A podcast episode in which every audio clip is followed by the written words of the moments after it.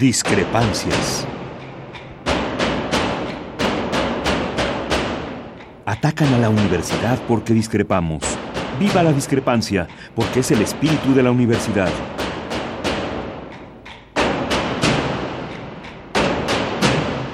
Martes de Discrepancias. Conduce Miguel Ángel Velázquez.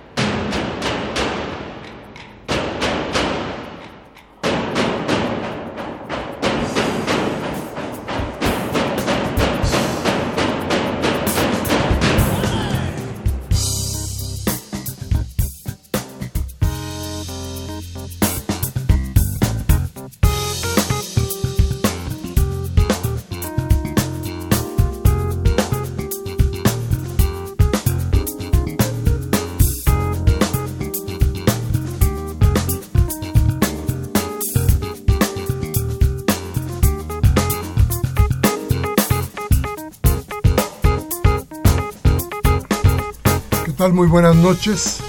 Gracias por estar aquí con nosotros en Radio UNAM en esta su cita de los martes en discrepancias, donde lo que pretendemos es darle a usted información suficiente para que tome las decisiones que en lo político y en lo demás le sean beneficiosas a su comunidad.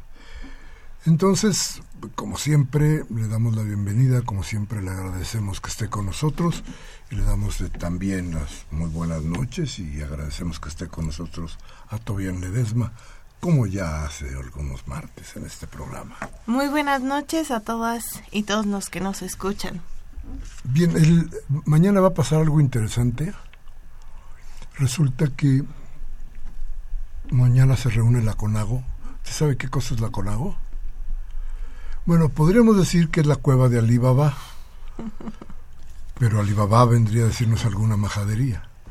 Entonces, digamos que es la reunión de los gobernadores de, las, de, este país que no han hecho, o cuando menos no nos han dejado saber qué es lo que hacen reunidos en, en, en, esta, ¿qué diríamos?, cofradía. Tal vez sería una buena idea decir que es una reunión de cuates. Mañana se reúnen, cambia la presidencia de la CONAGO, que dura más o menos seis meses.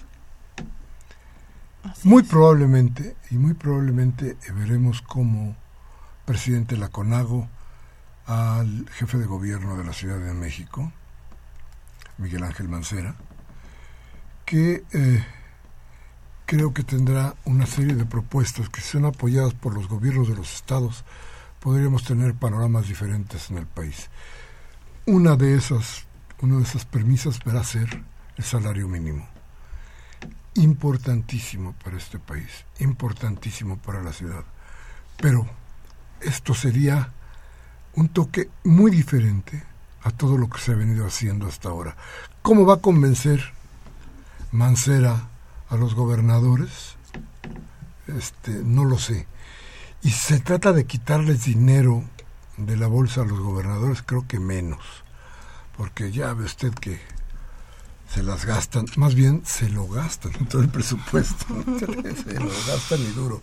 Pero en fin, vamos a ver qué sucede con esto, ya lo tendremos para la semana que entra bastante masticadito y le diremos a usted que a qué tanto se pueden se pueden atrever los gobernadores. Y qué resultados, bueno, acuerdos pueden llegar a tener. Y, mientras vamos a ver cómo se siguen despedazando en lo político. Pues dos señores que están compitiendo por el Estado de México y las cosas que están yendo en contra de Andrés Manuel López Obrador, las merezca o no, en un, en un ámbito político que no sería lo más deseable. Quizá las propuestas, la idea este, ¿qué pasa? López Obrador puede llegar a apoyar a su candidata porque creo que tiene alguna posibilidad de hacerlo. Eh, ¿Podría Peña Nieto ir a acompañar a la suya? ¿O el presidente del PAN? Si la pregunta se las dejo ahí un solamente para que usted reflexione qué es lo que está sucediendo. Pero el asunto es que el Estado de México va a ser vital si lo pierde el PRI un ámbito muy importante de libertades se podían empezar a crear porque recordemos que también el área metropolitana va a jugar un papel importante en todo este asunto que ya hemos tratado. Pero en fin, estas discrepancias, vamos a empezar con nuestro programa. Tenemos hoy un programa muy interesante y una invitada muy importante para todos nosotros. Y para usted seguramente también. Nuestros teléfonos en el estudio el 5536 8989 Nuestra alada sin costo 01800 50 52 688. Al corte y regresamos.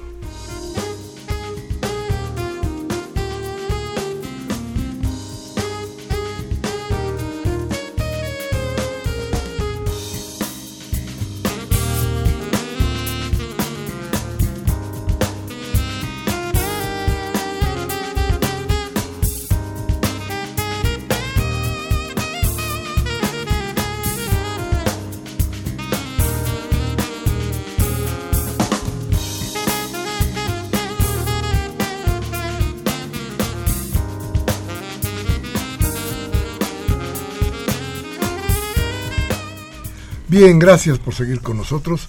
Le repetimos nuestros teléfonos 5536-8989. Nuestra alada sin costo 01800 50 52 688. Y todavía nos presenta nuestra invitada. Sí, es un gusto recibir a la doctora Perla Gómez. Ella es presidenta de la Comisión de Derechos Humanos del Distrito Federal. Es un gusto que tenerte aquí. Bienvenida, Perla. Al contrario, gracias y un saludo a su auditorio. Y qué bueno que llegaste con nosotros en un momento que es crucial, hoy, hoy por la mañana. Así es. Tobián estuvo de, por ahí de testigo. Eh, un importante grupo de organizaciones o de representantes de organizaciones y de ciudadanos se presentó ante la Suprema Corte de Justicia de la Nación para tratar de decir que se deben transparentar el proceso que se está llevando en contra o porque el la presidencia de la República, para decirlo sin mayores rodeos, es en contra de lo que se escribió en la Constitución política de la Ciudad de México. Pero, pero hay toda una discusión y lo más preocupante, lo hemos dicho bastante por aquí, es la Carta de Derechos, que es donde, donde más eh, focos ha puesto la presidencia de la República.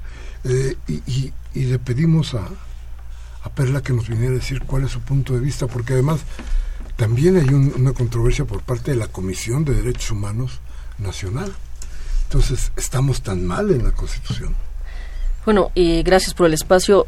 Creo que lo más importante es que fue un ejercicio inédito el poder tener después de una tardía reforma política de la Ciudad de México la posibilidad de crear una constitución y ahora vernos en este escenario tanto de acciones como de controversias que presentaron diferentes dependencias federales y el Tribunal local en la Ciudad de México, donde el punto, y creo que es algo muy importante que el auditorio lo detecte, es el que se nos diga que como ciudad tenemos autonomía y no soberanía. Ese simple ejercicio de, palabras quita y considera en este caso la Procuraduría General de la República no permite que la Ciudad de México se dé su carta de derechos.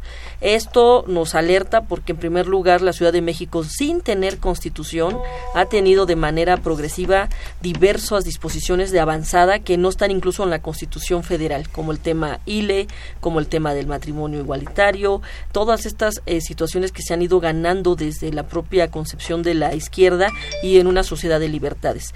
Llama la atención ahora que se quiera impugnar en primer término el que nunca debió darse en la Constitución la Carta de Derechos. Si la Corte le da, en este caso, sentido a lo que está argumentando la Procuraduría, se perderían 11 artículos de la Constitución en los cuales hay más de 61 menciones a derechos humanos, incluso mayores a lo que está en la Constitución federal. Y otro argumento más delicado es decir que la federación es unidad y dar más derechos que lo que tiene la Constitución Federal en sus 29 artículos que tiene su parte de derechos es dividir al país. Ese es un argumento temerario, preocupante, porque pareciera entonces que dar más derechos es un tema que separa y no un tema que permitiera que la Constitución Federal incluyera esos nuevos derechos que no las tiene actualmente.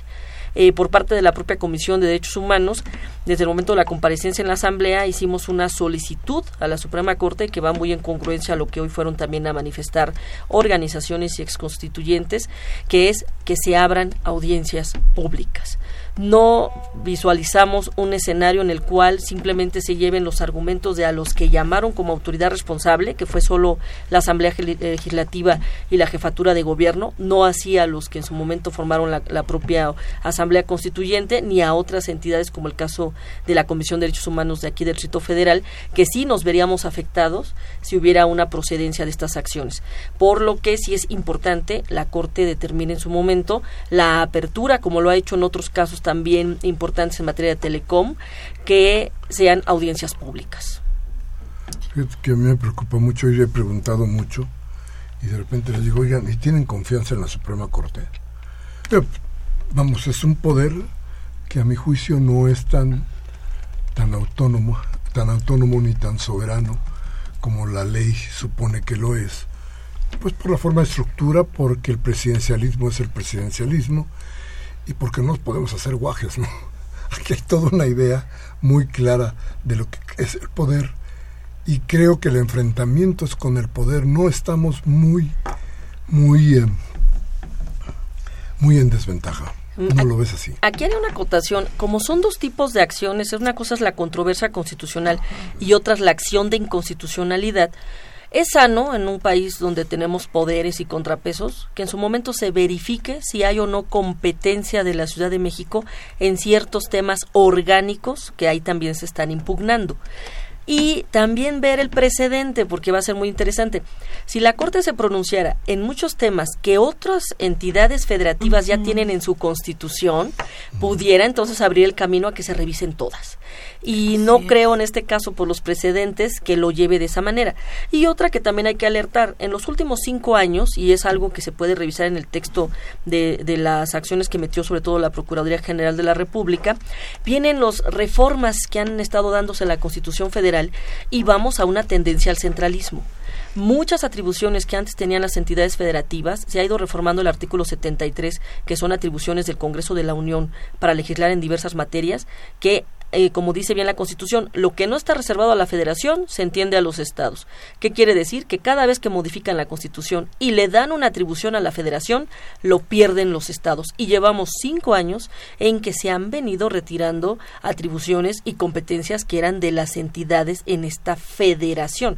Entonces también llama la atención esta tendencia y cómo va a interpretar por primera vez la Suprema Corte estas nuevas referencias que tiene la Constitución, respetando lo que implica ser ciudad capital pero finalmente conformado por personas que tenemos derechos que podemos ejercer. Tan es así que hay otras capitales del mundo que tienen su carta de derechos en sus capitales del país. O sea, no es un pretexto tener una calidad de ciudadanas y ciudadanos de segunda, que logramos apenas una reivindicación del voto en los noventas, que no hemos tenido propiamente un congreso, sería el primer congreso hasta el 2018, que todavía hay un jefe de gobierno que necesita el visto bueno para nombrar un procurador, un secretario de seguridad por parte de presidencia y ahora estos nuevos temas de lo que implica ganar derechos que en esta discusión se podrían perder.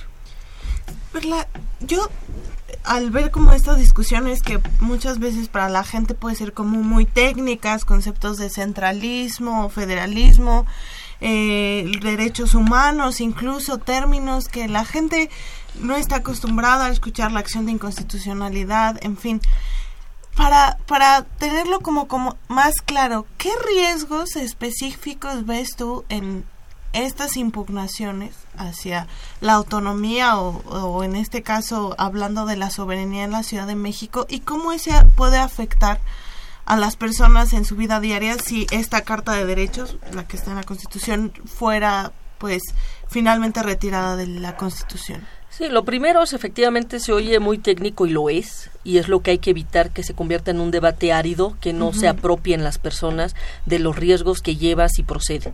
Eh, creo que ha sido la mejor publicidad que le han podido hacer el gobierno federal a la constitución local, porque se va a poder discutir y difundir los derechos que están ahí concentrados.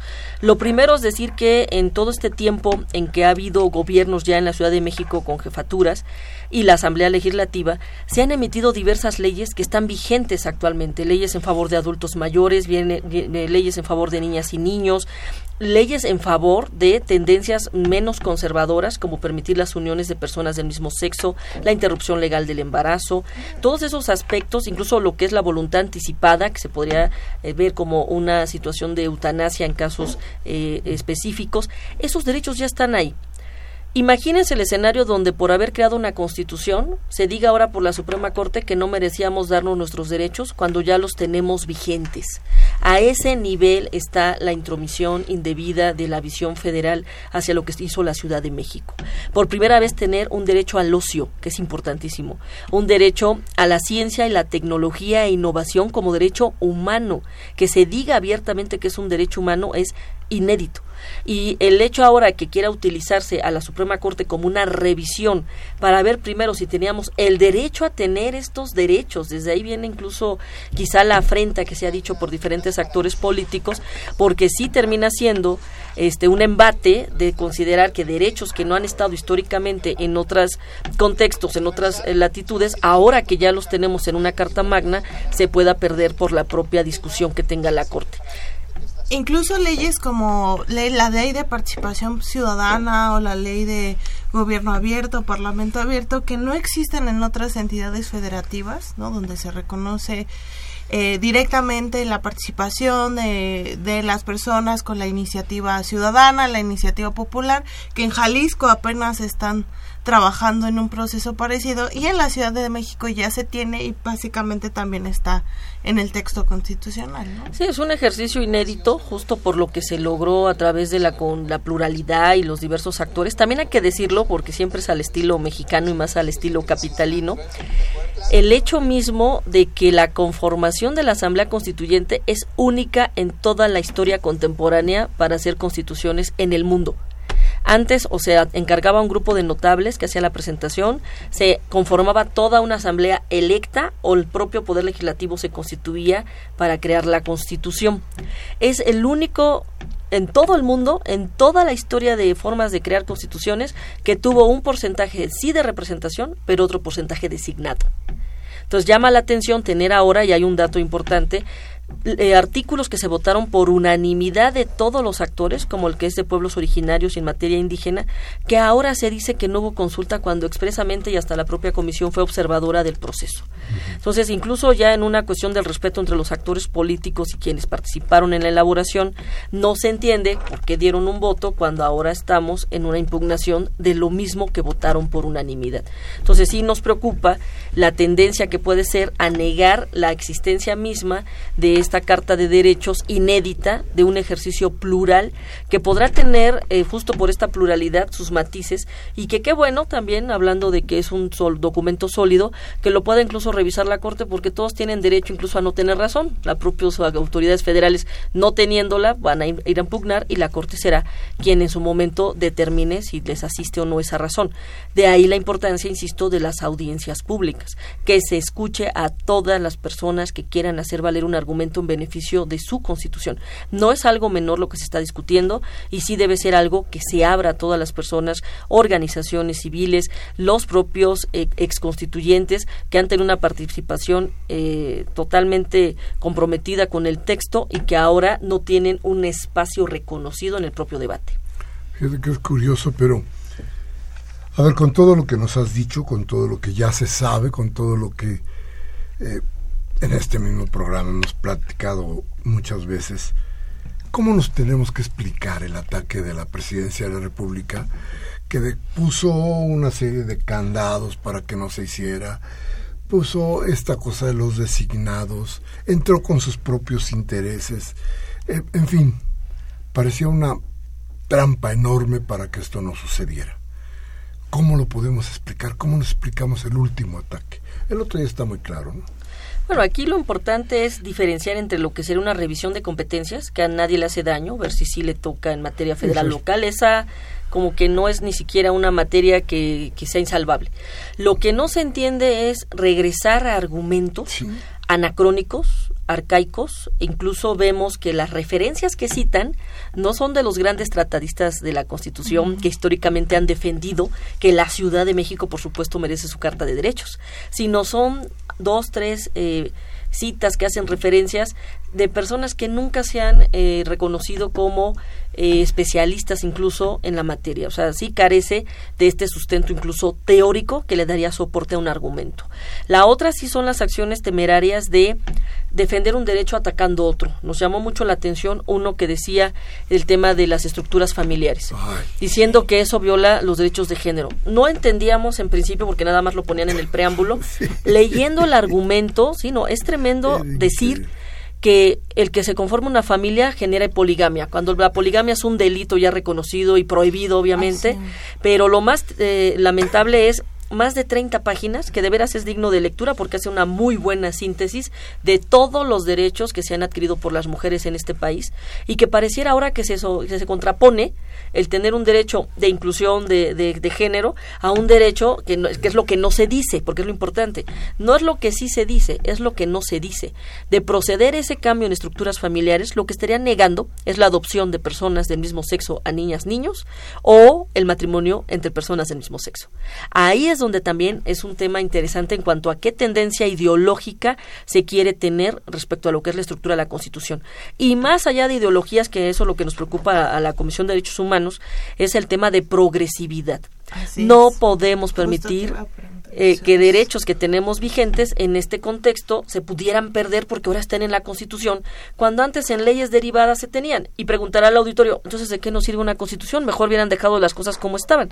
No, el hecho de tener una Constitución le sube a un nivel que obliga, como ha sido histórico en muchos temas en la ciudad, a que otras entidades revisen sus instrumentos y mejoren e incluyan estos derechos. Vemos más bien ese temor fundado de al ver que aquí se ensanchan derechos y una sociedad consciente los asume y los apropia, se pudiera convertir en un mm, reproductor a otras entidades federativas donde su población exija los mismos o más derechos. Creo que por ahí va esa tendencia a no querer incluso reformar la Constitución Federal, donde ahí hay un tema totalmente inconvencional y violatorio de derechos humanos, como es el arraigo. Eh, afortunadamente en la de la Ciudad de México no se contempló y hay otra serie de derechos que no están contemplados ahí y por ahí dicen, no, es que como dan más derechos que la Constitución, es inconstitucional. Cuidado, el artículo primero constitucional desde el 2011 dijo que los tratados y convenciones internacionales eran ley ya eh, de aplicación obligatoria en la propia ciudad. ¿Qué hizo la Comisión en su primer texto que metió a la Suprema Corte? Buscar todos los instrumentos internacionales para darle un respaldo a cada artículo de la Constitución que ya viene reconocido en tratado o convención por el país, por lo cual no es inconstitucional. O sea, hicimos ese ejercicio para que la propia Corte reconozca dándole vigencia al artículo primero federal, para que sepan que en ningún momento dar más derechos que de por sí están reconocidos viola la Constitución federal. A ver, pero déjame volver a la pregunta. ¿Cómo explicamos el ataque? ¿Cómo explicamos el ataque de la presidencia de la Procuraduría, incluso de la Comisión Nacional de Derechos Humanos? Y luego decir, este, a ver, es nada más una contraposición eh, derivada de una cuestión ideológica o son, o son intereses propios del poder. Bueno, en este caso que vemos que están utilizando ahora la revisión del Poder Judicial, lo primero, y sí es claro porque históricamente hemos visto en otros momentos, el hecho de que exista plasmado en una constitución en nuestro país sí es un en un momento dado no solo un reconocimiento sino una conquista de un derecho ningún derecho se ha dado gratuitamente. A todos los derechos se les ha tenido que ir a defender y ha venido de por medio movilizaciones, toma del espacio público, reclamos, exigencias, casos, hasta víctimas. Entonces, el hecho de lo que implica tener un derecho en nuestro país no es menor, porque sí va de por medio siempre una conquista y que quede plasmado en este documento sí puede ser el precedente para que se exija porque no habría ningún obstáculo para hacerlo en otras entidades. Los dos detectamos por ahí el riesgo que anticipan de que no se abran esos derechos en otras entidades. Y una y muy importante, la forma en que empodera a las personas. Esta constitución por primera vez se enfoca en las personas, no va tanto en la parte institucional, que obvio es una base de toda organización social, sino va en el empoderamiento y exigencia directa de las personas al cumplimiento de sus derechos. Entonces, este mecanismo mismo, pues también hay un temor fundado de que empodera y pudiera reproducirse en otros instrumentos con la fuerza que tiene una constitución, porque no es menor que esté en una carta magna. Eso automáticamente los vuelve eh, en una exigencia garantista que puede generar instituciones que puedan en su momento operativizar esos derechos, porque hay otra parte importante en la constitución de la ciudad. No solo dan la carta de derechos, sino dan los mecanismos de aplicación y eficacia de los derechos. Eso es inédito, incluso la propia constitución federal no lo tiene. Y sí es real cómo la ciudadanía va a apropiarse y a exigir. Por supuesto que eso ante alguien que quisiera incumplir o esté en omisión se convierte en un riesgo. Y fíjate que, que pensaba yo, entonces, ¿qué, ¿cómo le podríamos explicar a la gente? A ver, ¿qué es lo que le quitaría, en este caso, la presidencia de la República, la Procuraduría, insisto, a la Comisión de Derechos Nacionales de Derechos Humanos? ¿Qué le quitarían a esta población? Desde entrada nos convertirían en, personas que pareciera que necesitamos un tutelaje. Nos convierten en personas y ciudadanas y ciudadanos de segunda que pareciera que no tenemos la capacidad de darnos nuestro propio derecho y que el único derecho que tenemos es el que está en la Constitución Federal, acorde a lo que tenga el Congreso Federal y no nuestra propia Asamblea Constituyente. Creo que esa afrenta de no darnos la posibilidad de darnos nuestros propios derechos como sociedad que se ha caracterizado por la progresividad, por la visión de izquierda, por la igualdad, por la equidad, por la búsqueda en sus términos incluso de lo que implica la justicia. Y libertades. Y sobre todo una ciudad de libertades y un ejercicio dinámico de la libertad de expresión, de manifestación y de protesta social, que es inédito también en la capital del país. Creo que esa parte es la que está en mayor riesgo porque pareciera que no tenemos la capacidad de dictarnos nuestras propias normas, que no, no tenemos una autoconcepción de lo que sí queremos y de lo que no queremos y necesitamos que venga papá o mamá, gobierno federal a dictarnos las reglas de la casa. A ese nivel pareciera eh, que no tenemos esa posibilidad, cuando históricamente y sin constitución, por supuesto, hemos tenido leyes de avanzada. Bueno, tenemos, nos trajo Perla, Perla Gómez, la presidenta de la Comisión de Derechos Humanos de la ciudad, nos trajo unos libros, se llama Herramientas para el ejercicio periodístico. Aquí hay un número interesante de, de libros, si usted los quiere, llámenos, ya sabe usted cuáles son las reglas, aún tenemos constituciones también, llámenos, aquí están los libros, vamos a ir un corte y vamos a regresar inmediatamente con usted. Nuestros teléfonos 5536 8989. Nuestra alada sin costo 01800 5052 688. Vamos al corte.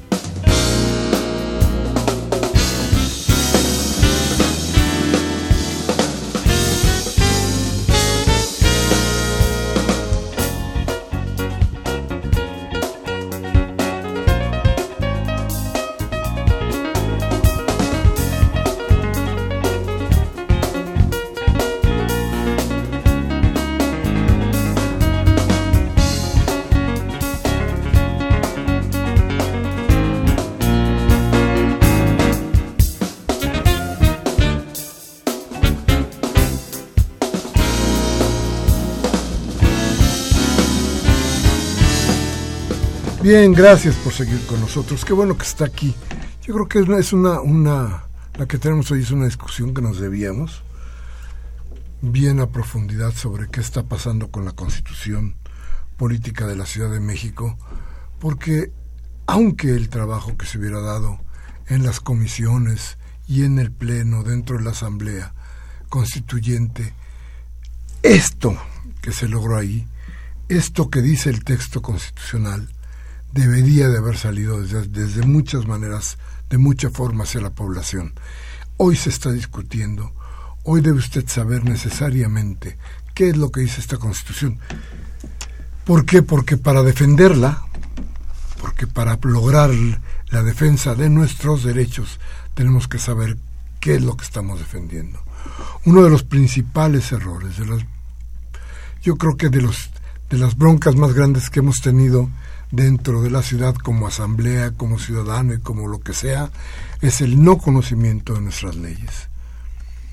Y de alguna manera también el gobierno se ha dedicado a no repartir entre la población esto que son sus derechos.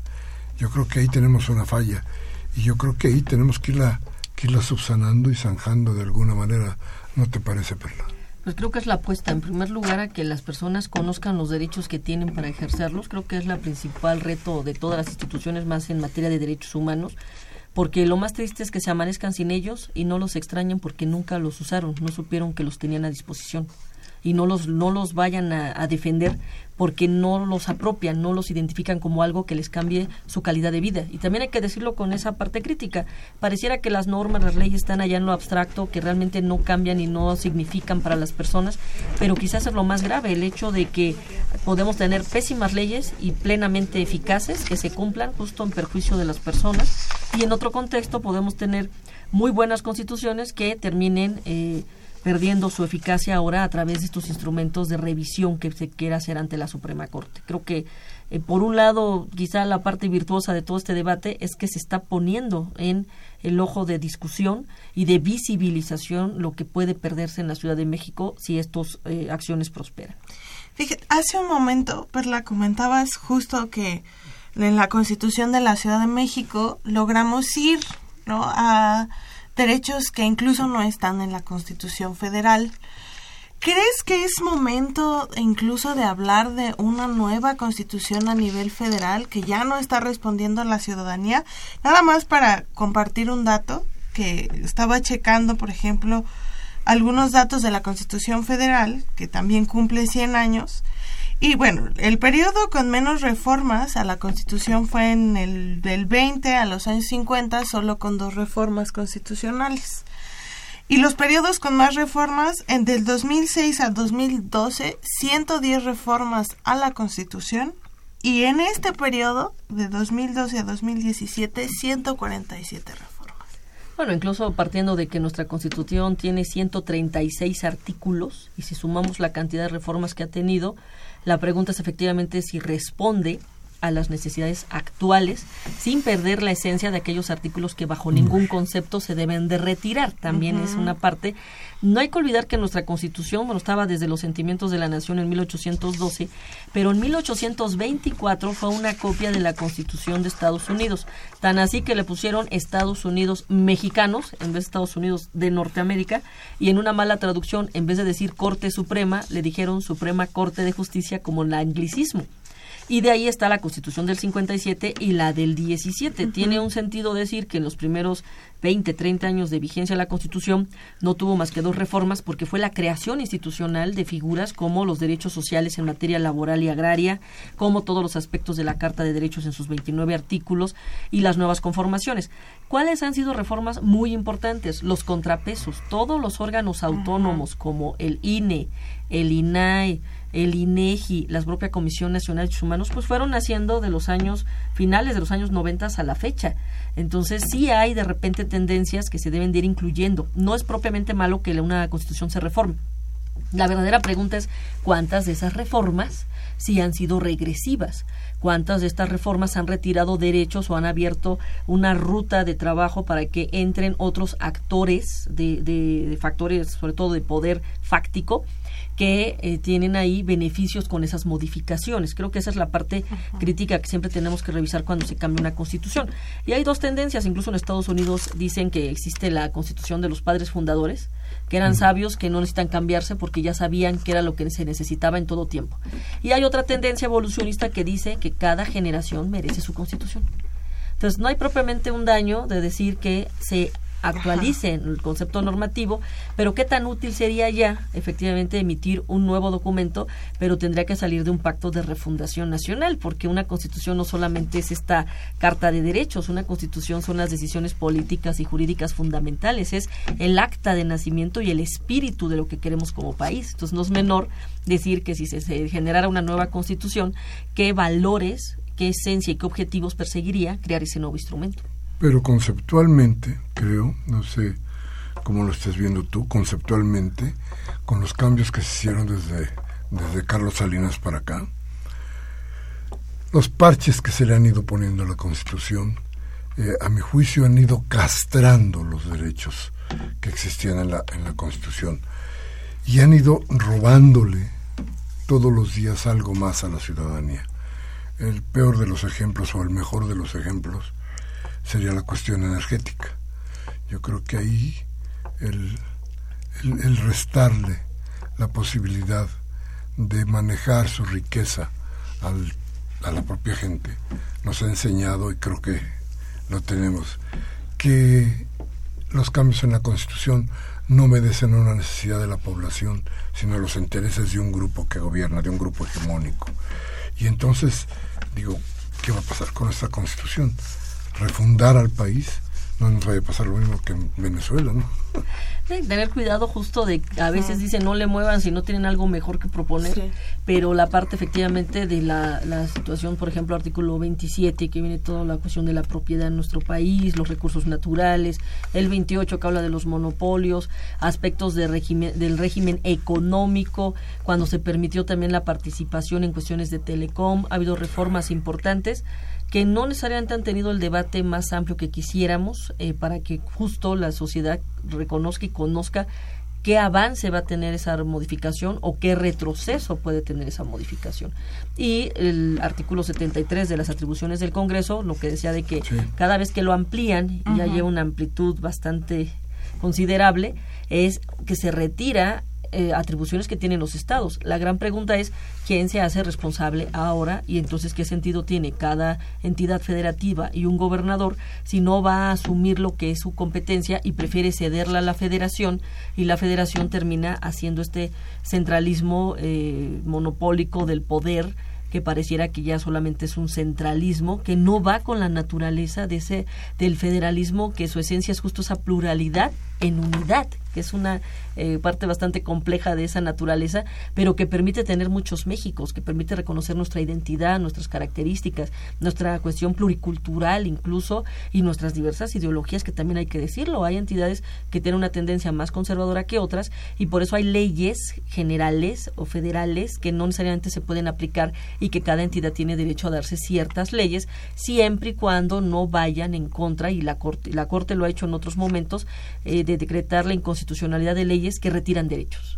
Entonces, aquí partimos bajo esos precedentes a que la revisión que haga la Corte, reconociendo que tiene un estándar y que no es violatorio de la Constitución, no operativice un retroceso. Muy bien. Y los cambios han ido tratando de hacer la Constitución ah, fácil para un gobierno neoliberal. Y creo que ahí nos ha golpeado a todos. Pues es revisar justo la eficacia, porque también por un lado vemos que hay tendencias, sobre todo en el capítulo económico de la Constitución, pero por otro lado vemos que se van generando otros contrapesos, como decía, de los órganos autónomos. Pero luego vemos ahora que hay la omisión legislativa, donde pareciera que el deber de emitir la normatividad secundaria o de convocar a quienes conformen los órganos, como ha pasado en otros momentos, que no ha estado completo el INE o que no se han lanzado a tiempo las convocatorias. el sistema anticorrupción. Eh, exactamente, o sea, ¿qué hacer donde pareciera que ahora tuviera que existir una norma que diga es obligatorio hacer tu trabajo, que se entiende que es tu, tu propia naturaleza del ejercicio, que es generar las leyes? Eh, vimos apenas en esta última eh, eh, legislatura, por fin salió la ley general contra la tortura, pero sale con años de desfase del transitorio que ya lo pedía. y también revisarla que tanto efectivamente es un avance para erradicar la tortura, pero sigue con pendientes de estándares que incluso ya se le han dado a México desde hace más de 15 años. Entonces sí preocupa que justo un contrapeso importante es la publicidad, la apertura y la transparencia de la deliberación de cualquier proceso por poderes que impactan en derechos de las personas. De ahí que la Corte podría hacer un ejercicio muy importante, no solo de transparencia, sino de apertura, abriendo las audiencias públicas. Sería un excelente ejercicio porque incluso en estándares internacionales se ha dicho que el poder eh, soberano de lo que tuvo una asamblea constituyente dando derechos humanos no necesariamente tendría que pasar por una revisión solo judicial, sino de apertura e inclusión a los actores que en su momento tendrían argumentos que decir. ¿Tú crees que se atreverían a tanto?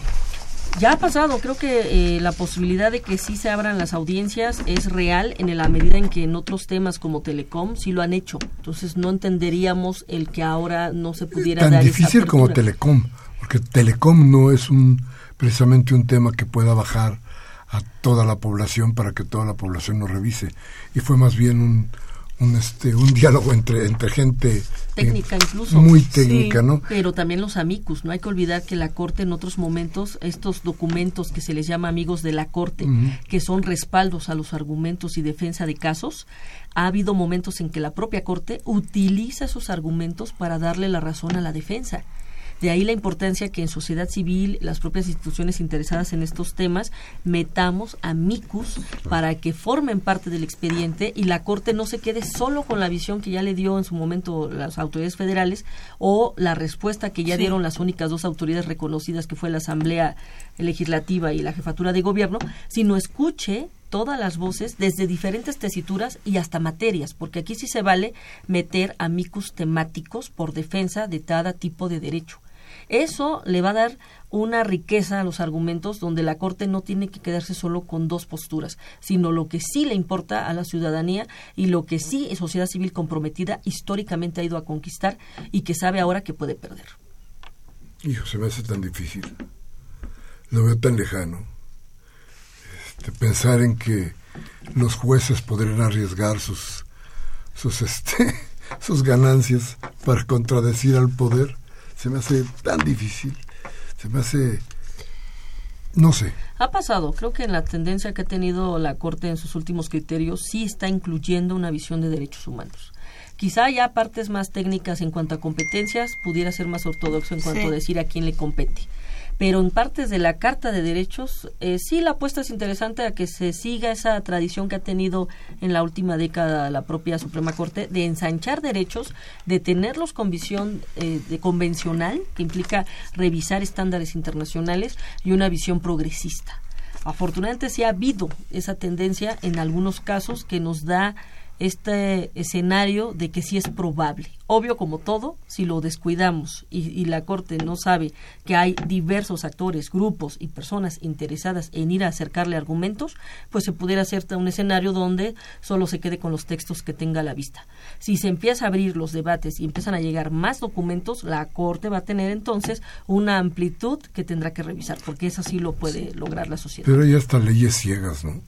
De pronto te das cuenta de cómo se violan las leyes, por ejemplo el 123, y no pasa nada. Y no dice nada la Corte, no dice nada los partidos, nadie dice nada porque hay cierto tipo de conveniencias que hacen que las leyes queden ciegas. Y esto, pues, a mí en lo particular, siempre me ha dado mucha desconfianza para todo este este grupo de jueces. Aunque no hay que olvidar que gracias a todas estas nuevas tendencias de organismos supranacionales, cualquier persona puede irse ahora a otras instancias contra el Estado mexicano.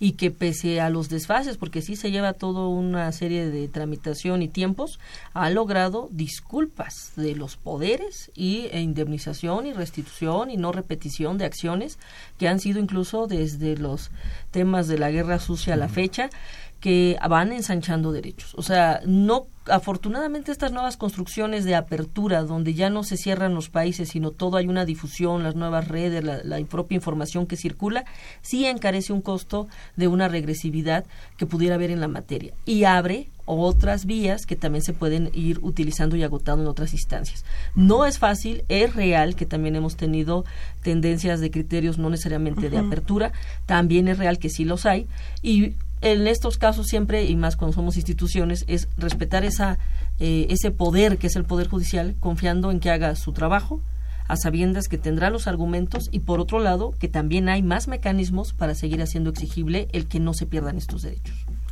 Sí, bueno, yo al igual que Miguel Ángel puedo compartir mi desconfianza hacia el poder judicial, pero creo que también debemos apostarle a la institucionalidad porque al final es lo que construye un Estado democrático y que tenemos las vías para defender la Constitución a nivel nacional e incluso internacional como lo comentaban, y con el acompañamiento como la de instituciones como la Comisión, pues podemos armar más documentos más sólidos. Bien. Sí, eh, justo esta parte de la reflexión del que no sea apática la sociedad que no pierdan su capacidad de indignación y que sí le genere costos a la omisión o al retroceso. Creo que primero es que conozca cómo vienen los argumentos, segundo es que sepa los riesgos de que esos argumentos prosperen y tercero es que sepan qué hacer, que, que, conozcan que no es un debate aislado, que no es un debate eh, solo en un escenario donde no tenga apertura o posibilidad las personas de hacer valer sus argumentos. Por supuesto que lo pueden hacer.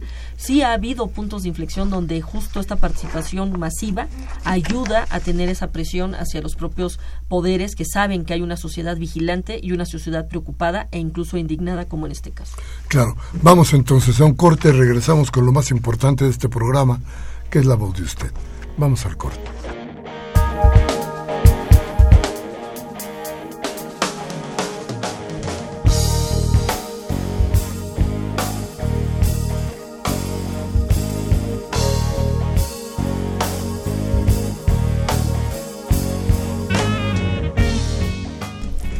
Bien, gracias por seguir con nosotros.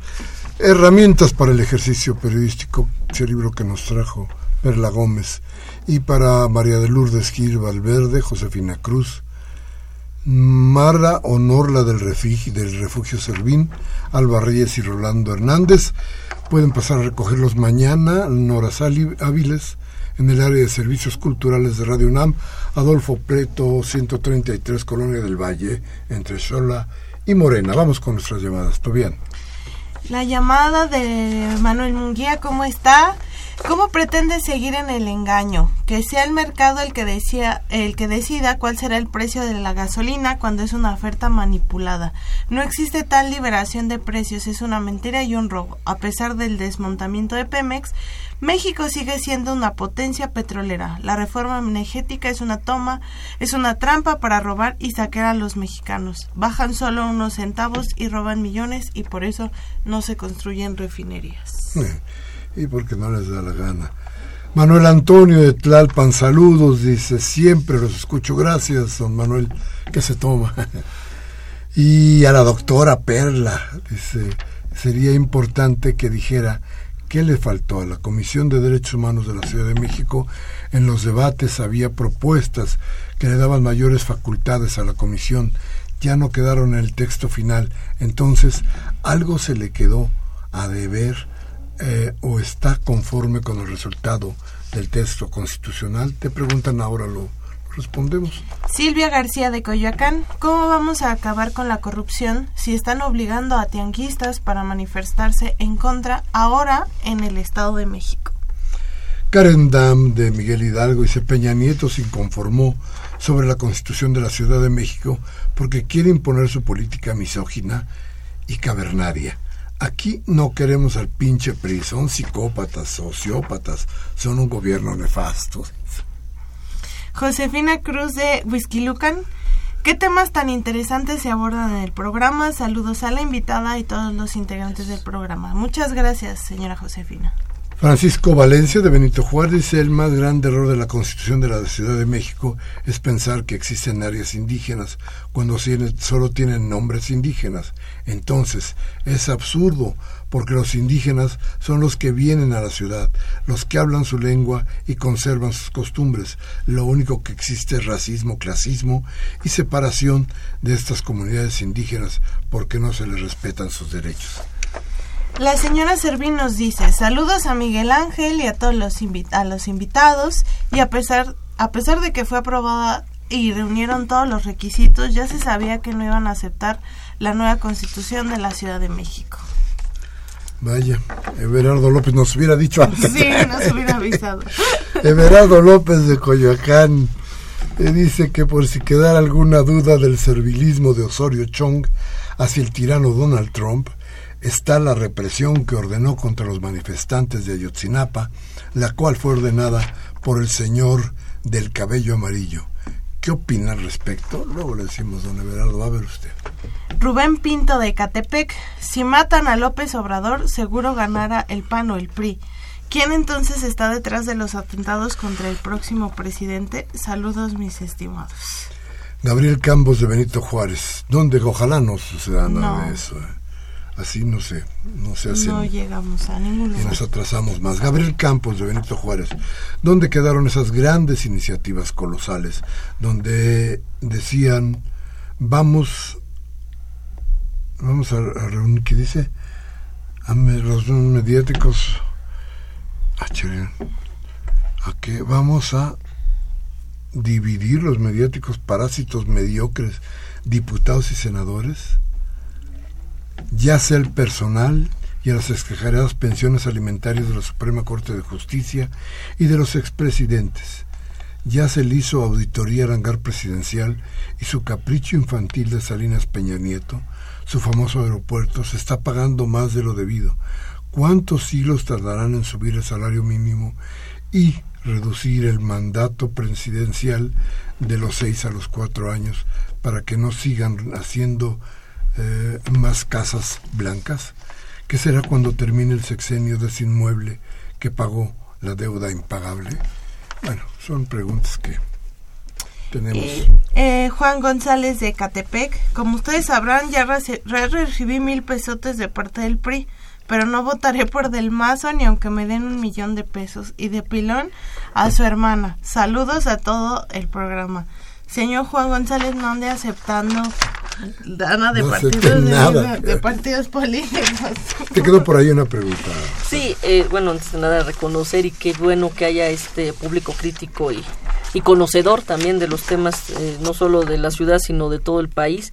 Eh, por parte de la Comisión de Derechos Humanos, efectivamente, eh, quedaron en el tintero atribuciones que no se animaron a, darse ya de manera integral. Uno de ellos era la iniciación de juicio político contra las autoridades que no aceptaran las recomendaciones. Ninguna comisión del país, que son 33, incluyendo la nacional, lo tenemos. Hubiera sido un gran avance, no se logró. Eh, actualmente, justo uno de los debates en la Corte es que sí logramos que ante lo que se van a constituir como salas constitucionales, la comisión pueda acudir a pedir medidas para el cumplimiento de recomendaciones sin que se metan a la autonomía de la comisión respecto a sus recomendaciones, sí pedir medidas graduales de cumplimiento que pueden ir desde la multa hasta la inhabilitación o cárcel del servidor público o autoridad que no las cumpla.